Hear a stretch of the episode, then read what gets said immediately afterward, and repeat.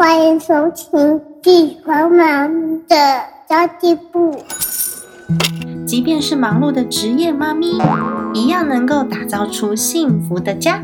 从育儿、财务知识到自我成长，我们都要样样精通。我是精算妈咪 Sandy Two，我会在这里透过自己自身经验的分享，以及访谈各个领域的专家达人，让你跟我一起打造属于我们自己的理想生活。Hello，大家好，我是陪你精算生活、创造理想人生的 Cindy Two。今天这期节目呢，又回到金钱议题了。我最近想要来谈谈那些可能会误导大家的金钱建议。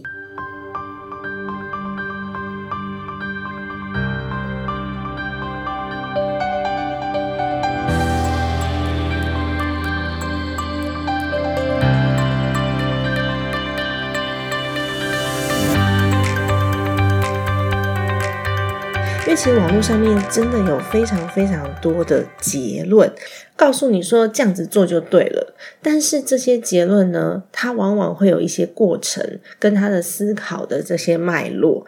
如何达到这样子的结论？其实你不知道，对吧？而且呢，每个人的利基点不一样，有时候你光是看这些误导性的金钱建议，反而会让自己离财富越来越远哦。那么这集节目呢，在开始之前呢，我其实今天也还蛮开心，我收到一封。来自于我半日讲座的学员的信，那他是这么说的：他说他这个周四的下午在台中的大墩文化中心参加我的讲座，哦，那是一个三个小时的讲座。他说他一开始呢是带着要交作业的心情来上课的，因为那个讲座是。给失业老公的免费的讲座，但是听完讲座之后，整个大彻大悟，并且觉得老师的讲座很棒，整个演讲的过程一点都不会枯燥乏味，让我有很大的启发。然后写了这封信来感谢，这样子，我觉得还蛮开心的耶。因为通常啊，这种。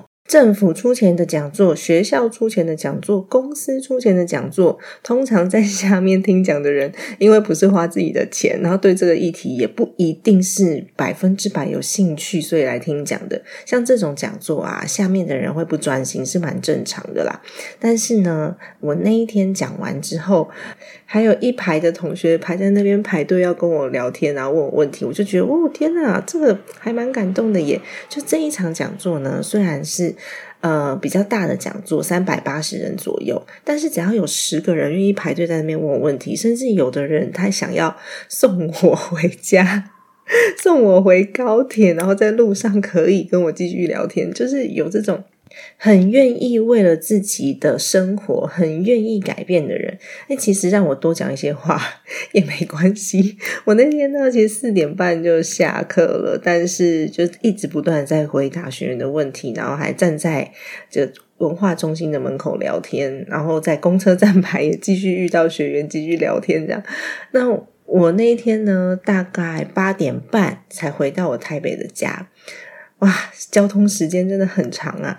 但是让我很有成就感。我觉得，如果说你是一个愿意改变自己的人的话，就会有非常非常多的机会跟着你哦。那么，拒绝拖延症是一个很重要的事情。你现在只想做一些轻松自在的事，不想要努力，不想要学习，不想要做出任何的改变的话呢？将来你就会要 pay back，就是你一定会需要还的，就是一种不是不报，时机未到的感觉哦。今天要讲这个误导性的金钱议题啊，我刚刚大概列出了七点左右，我觉得是蛮适合跟大家做讨论的。第一点。就是投资可以致富，所以非常多的人鼓励你去学习投资，甚至花大量的时间去学习投资。但我必须讲哦。我们以股神巴菲特的投资绩效二十到二十五个 percent 的年报酬率为追求的话，OK，全球唯一靠投资致富的股神巴菲特，因为其他人都会有本业，就其他富比士排行榜上面的所有富豪，他们都有自己的本业，只有股神巴菲特一个人是靠投资致富的。OK，他的最高绩效二十五，好了，那如果你只有十万，或是甚至五万。那你一年二十五个 percent 跟巴菲特一样的绩效，你到底是可以赚多少钱？如果你只有五万块钱本金的话，大概一年就是赚一万两千五百块。如果你有十万块本金的话，你一年就是赚两万五千块。这个金额是否足够你生活？或许你也会说，那我存个两百万呐，然后我只要把绩效拉到跟股神巴菲特一样百分之二十五，这样我一年就有五十万啦。嗯，非常理想，没有错。但是这个世界上有多少的人呢，可以把风险控制的比股神巴菲特好？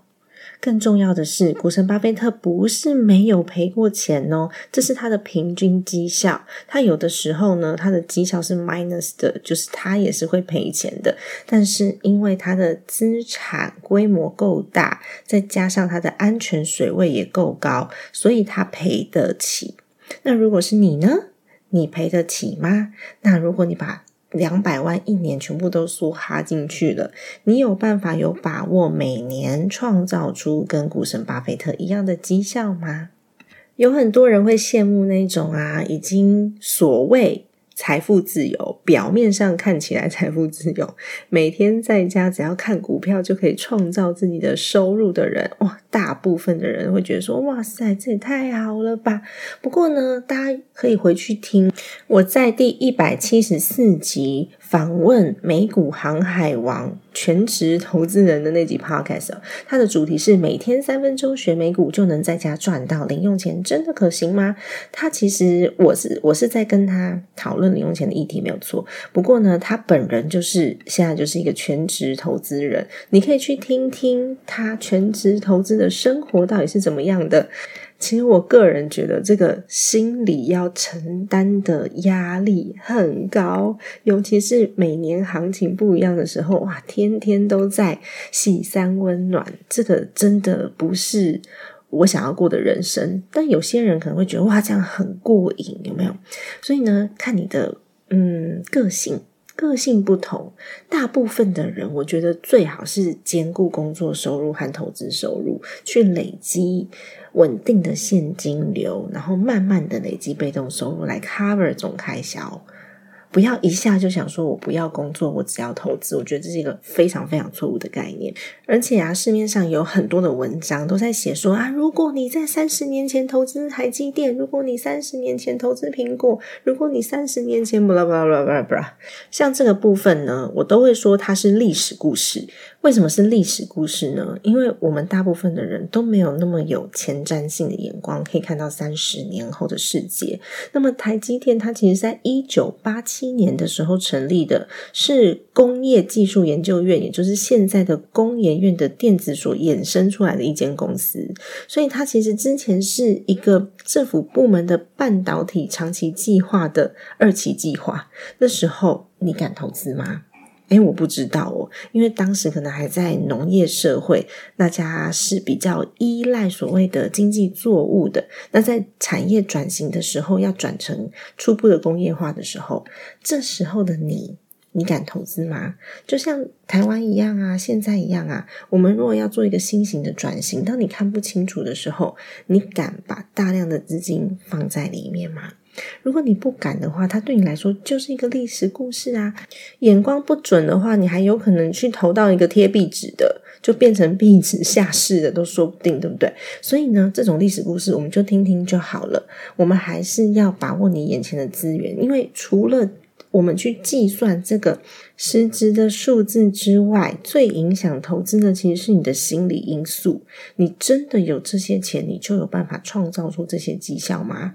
哇，那个心中的拉扯啊、不安啊、压力呀，这个才是影响我们投资绩效真正的关键。即便是现在好了，我每次在评估新的投资工具的时候，我其实压力也都蛮大的。要把钱放进去之前，我其实自己也都会。思考很久很久哦，所以呢，如果你觉得可以靠投资致富，你要把所有的时间全部都投入在研究投资工具里面，只有两个条件：第一，就是你的本金足够，心理的安全感也是足够的；这时候呢，你的确是可以直接靠投资，因为你本金够了嘛，你的绩效只要有五趴，搞不好就可以过生活了，对吧？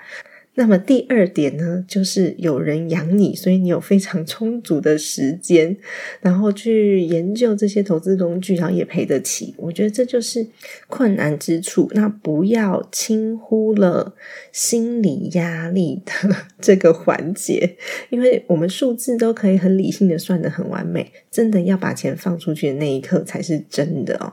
那么第二点呢？就是理财需要省吃俭用，很多人觉得哦，薪水不够高，那我就想办法省钱好了，去开一些什么折价券呐，然后呢，去排队呀，去做一些很精神的事情，比如说我只吃面条配酱油啊，只吃白面包啊，觉得自己很骄傲。可是其实你真的省不出一桶金来，不可能，绝对不可能。这些办法都不如我们赶快。去把这些钱花掉，花在累积自己的技术、累积自己的知识、累积自己的能力，因为我们创造出来的远比我们省下来的多很多。虽然说开源呐不会是那种短期的成效，你有可能短时间看不出来开源，但是你省下来的钱的确它就在你的口袋里，但是你真的会让自己未来有更多更多的机会可以赚更多的钱。钱真的不是省出来的，钱是花出来的。花对钱才有办法赚钱。花钱去学习，花钱去投资，花钱去买别人的时间。你会发现呢，那种企业很成功的老板，通常呢，他们都不会把学习这件事情倦怠下来。你会发现，越成功的人士，他们读的书越多。你上网去看。比尔盖茨每年都在推荐他的书单，然后他花钱花在哪里？他买了很多很多的员工。如果他有一百个员工的话，就一百个二十四个小时花钱去买这些时间哦。然后还有呢，最后一个是他们一定都有投资，所以懂得花钱投资自己的人，只会让自己的价值变高，让自己的价值变高呢，才有一天有可能我们会有。更多不同的追求跟更多不同的成就，所以钱绝对不是省出来的哦。理财不需要到省吃俭用，把自己的身体都搞坏的那种程度，不是。也许有些人会告诉你说：“哦，你要记账，然后把自己该省的钱省下来。”对，你是省那些原本浪费的钱，不是省那些你原本该是生活费的钱。OK，这是第二点哦。第三点呢，是盲目的追求被动收入。关于这一点呢，我也蛮困惑的。其实这一点跟第一点啊，就是我们要呃投资致富，其实蛮像的。因为大家就是想要不要工作吧。但是被动收入够高的人，坦白说，他们的主动收入都不会太差，他们的能力也都不会太差。所以，如果你想要追求被动收入，你把追求被动收入当成你的目标的时候，你会发现你丧失了很多不同的策略布局。这个策略布局的前一步就是你的主动收入要够高，而不是说我只专注在累积被动收入，去忽略我的主动收入技能。OK，被动收入够高的人，主动收入都不会太差。那第四点呢，是投资的时机点很重要。论点啊，它本身没有错。为什么我说它是一个误导性的错误投资的建议？是因为很多人会因为听了这句话，他觉得我一定要等那个时间点，所以有时候你会觉得哦，这个股票过高，像那个呃零零五零啊，哦 ETF 嘛。它在八十八块的时候，我就觉得它够高了，实在是买不下手，你知道吗？因为我自己那时候在买的时候，可能就是六十几块这样子买上来的，所以我觉得哇，天哪，涨到九十诶会不会它有机会再跌回去啊？然后我就把它给停扣了。改扣其他的标的，那现在它多少钱？大家去看一下哈。但还好，我改扣的其他标的也绩效也是算不错啦。不过就是给大家一个心理上面的一个调整。往往呢，你想要预估市场，你会觉得我可以再等一等，它有可能都是一个错误哦。我自己投资那个 S M P 五百也是，我是从两百六十块开始买的，现在已经四百多块了，好可怕哦。OK，但有些人会认为说不动产会下跌啊，反正房价一定会修正啊，什么然后会呃在 A I 会狂涨啊，你都想要去预测那个最棒的时机，但是。通常可以预测市场的人，他们可能在市场里面都可以收到非常非常前端第一手的消息。例如，巴菲特会跟比尔盖茨一起喝咖啡跟打球，这么前端，就是这么前端。那可以预测市场的人，往往不是我，也不会是你，我们都是很后端、很后端的个体投资人了。所以呢，如果你想要投资的话，可以平均分散风险，但是最好的投资点往往都是现在就开始。那有可能它会下跌，然后你会觉得心很痛，因为一开始投资的时候你可能信心还不够。不过呢，鼓励你去研究透彻你某一个想要投入的工具之后，对它有信心一些。我们是放长期，不是放短期哦。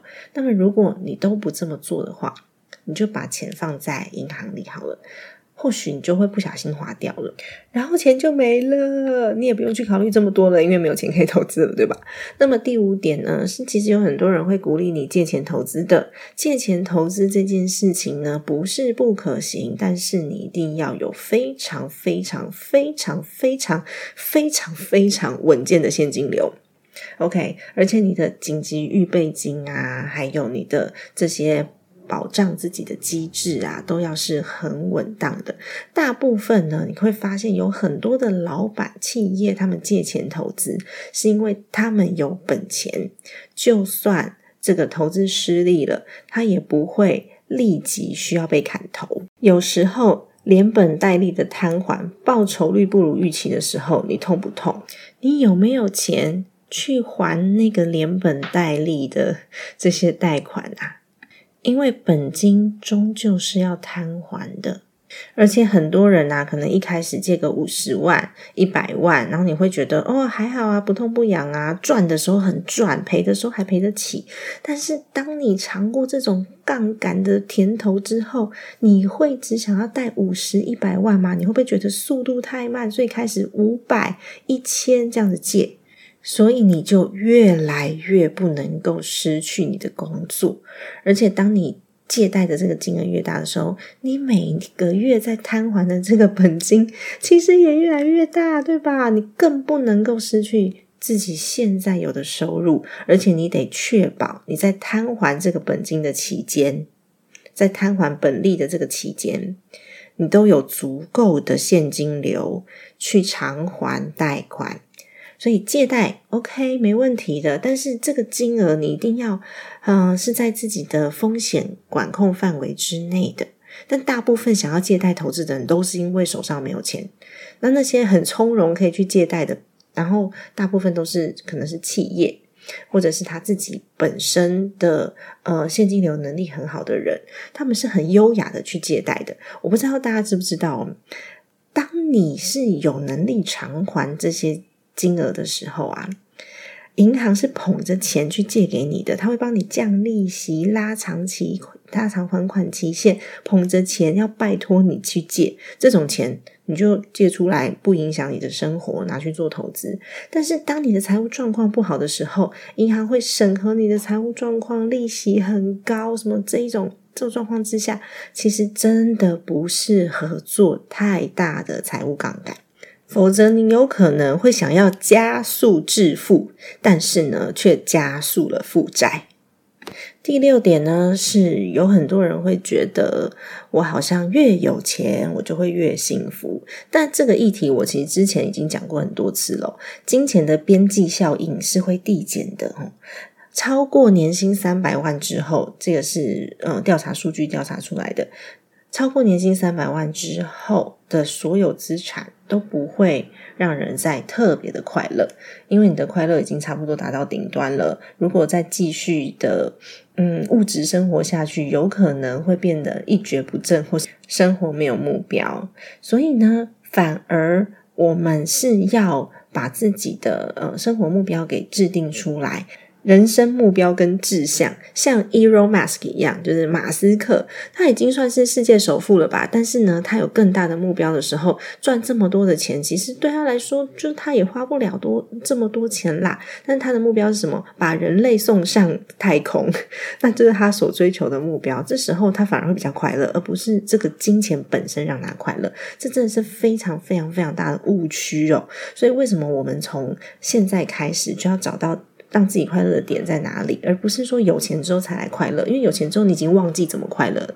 因为你这几十年来的追求都不是为了让自己幸福快乐，都是为了让自己有钱而已。所以你一旦有钱，你就丧失其他技能了。好，那第七点呢，就是。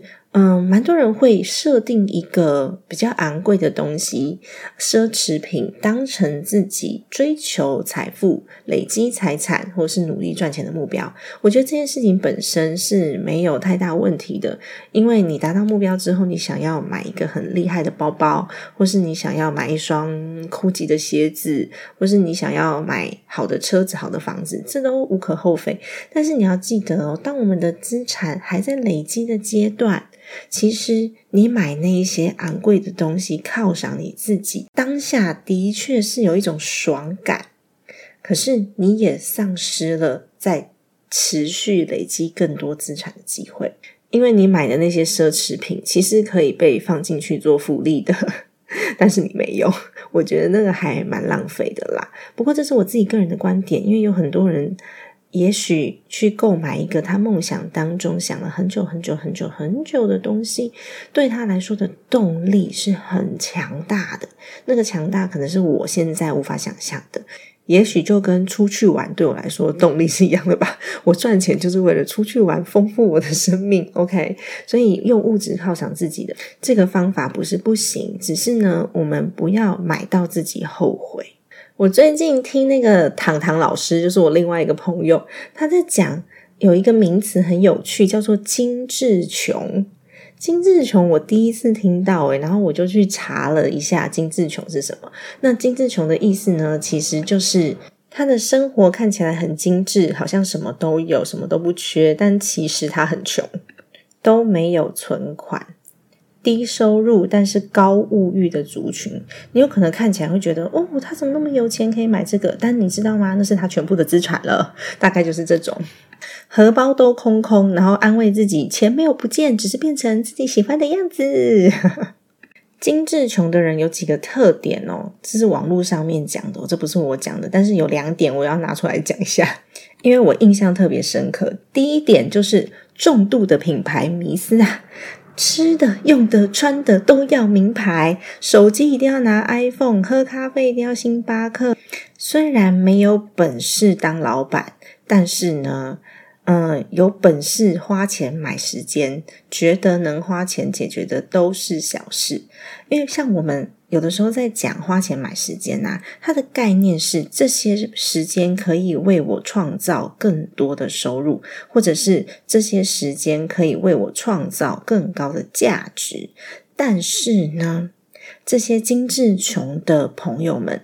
他们花钱买时间，但是却没有用这些时间创造出更多的可能性，或是更多的价值。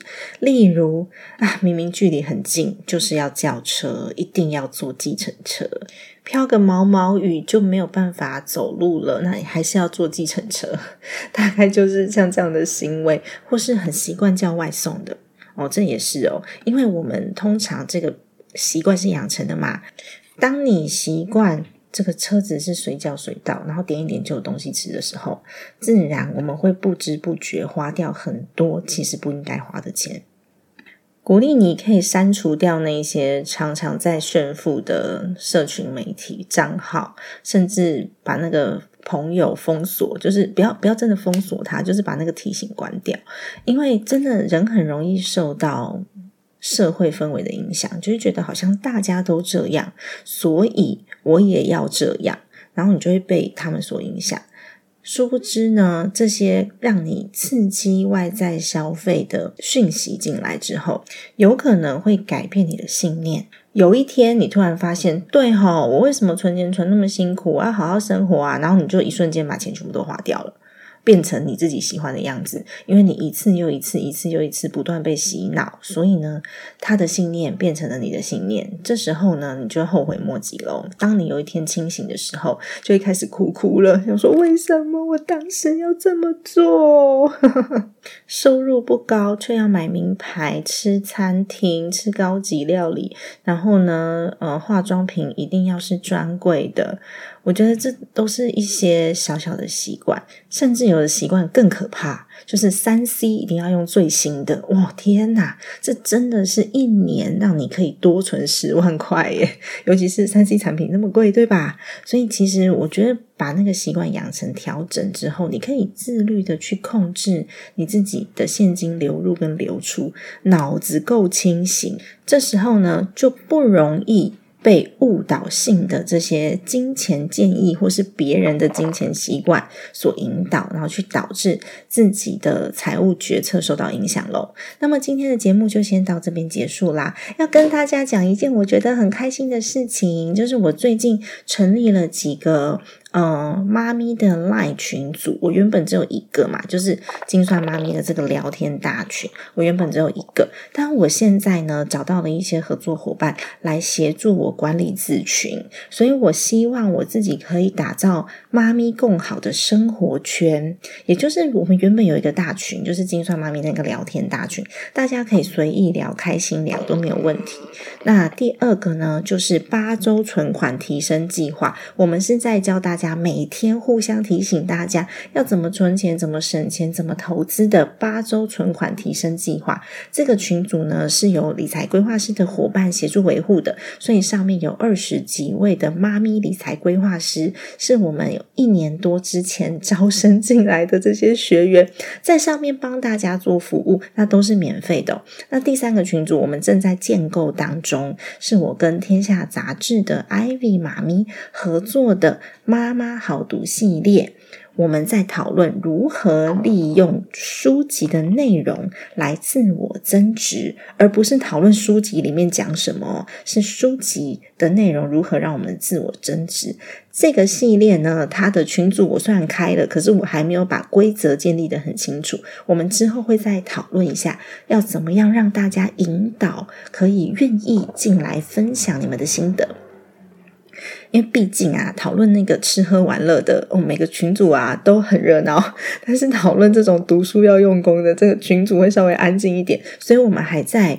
讨论说这个群组的运作方式哦，那大家也可以先加进来啦。等到我们公告的时候，就可以实际去执行的。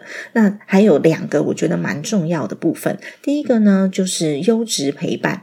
优质陪伴，我是请了呃我儿子同学的妈妈协助我去找一些，比如说嗯去农田里面玩啊，比如我们二十一号就揪了一团要去做那个鱼菜共生的农园，然后我十一月初我要去。呃，台东去一个阿美族的部落，就是出去玩，但是那一团我就没有揪了，因为他的名额太少了。那我们就会找一些活动，让孩子可以一起玩。我自己是蛮信奉那种一定要陪着孩子长大，然后陪伴在孩子身边的妈妈，因为我觉得小朋友的成长只有一次。我相信很多人都知道孩子的成长只有一次，但我们要给他什么？如果说大家。周末没有什么活动安排的话，鼓励大家都往外面走走，不要待在家里。我们可以去增加亲子间的亲情存款跟回忆。也许你会觉得说，孩子这么小也不会记得，但他的感受、那个感觉是会累积在他的潜意识里面陪伴他的。他会有被爱的感觉，被陪伴的感觉，他会有快乐的感觉。这些感觉，这些陪伴。会让孩子以后的挫折忍受度提高，而且参加不同活动体验，他的视野也会比较开阔，不容易被限制型的思维给困住。所以呢，我会呃跟我儿子同学的妈妈，我请他来协助我们找一些活动。那当然目前没有盈利，因为目前呢，我都是请他去呃他找到的，因为他原本就是团嘛，他找到的团，他分一点名额给我们。那我们可以一起出去玩，这样子。那未来要怎么发展呢？我们现在还没有太多的规划。不过，我觉得。呃，接下来的规划可能就且走且看，看大家的需求，我们就往大家的需求面去去走，这样子。那最后一个就是好物许愿池，就之前我跟阿俊开的一个团购群组。我们团购的频率虽然不是太高，但是目前呢，我都可以协助到我们的伙伴去拿到很不错的优惠。那嗯，我自己是这样子看啦，我是觉得要经营的长长久久，我们的目标会是在如何去服务。客群，而不是如何在现阶段赚到更多钱，所以我很愿意花时间去累积这个长期的 credit，就是长期的口碑。那也许有人会说啊，为什么教人家理财，然后还要教人家买东西？当然啦，你要理财也要会生活啊。如果说我们都是苛刻自己，在这条人生的道路上，我们全部都是很精神、很精简的，就像我今天讲到的这个第二点。哦，你觉得理财是要省吃俭用，所以你把自己的生活搞得很糟糕。我觉得这绝对不是我们要的初衷。我们要的是一个很美满。很幸福的家，然后大家在生活当中都是有余韵的，可以一起吃、一起玩、一起学习、一起前进、一起理财。理财就是为了要让自己的生活无余，然后创造出人生的价值。好的，那么今天真的分享到这边结束了。然后如果说你愿意加入这些群组的话呢？你可以自己点进来，稍微看一下适不适合你。我其实不太喜欢就去拜托别人加入群组，因为如果你没有需求的话，其实你加入也没有用，对你来说也是一种负担。所以呢，就邀请大家，如果说你的理念跟我是一样的，而且我必须很坦白的告诉大家，我才刚起步，所以它不会是一个很完美，有一个团队在运作或者是服务很好的群组，不会。但是我们都是很真心的在。想要把我想的东西，比如说我看的书、我学习的课程，然后我去玩的地方，还有我会买的东西，分享给大家。最重要的是八周的存款提升计划，你加入了没有？里面有二十多个妈咪理财规划师在里面等着陪伴大家，打好奠定。自己的理财基础哦，家庭理财就是为了让生活无余。分享这期节目，让更多的朋友透过空中打造属于自己幸福的家。我们下一集再见，拜拜。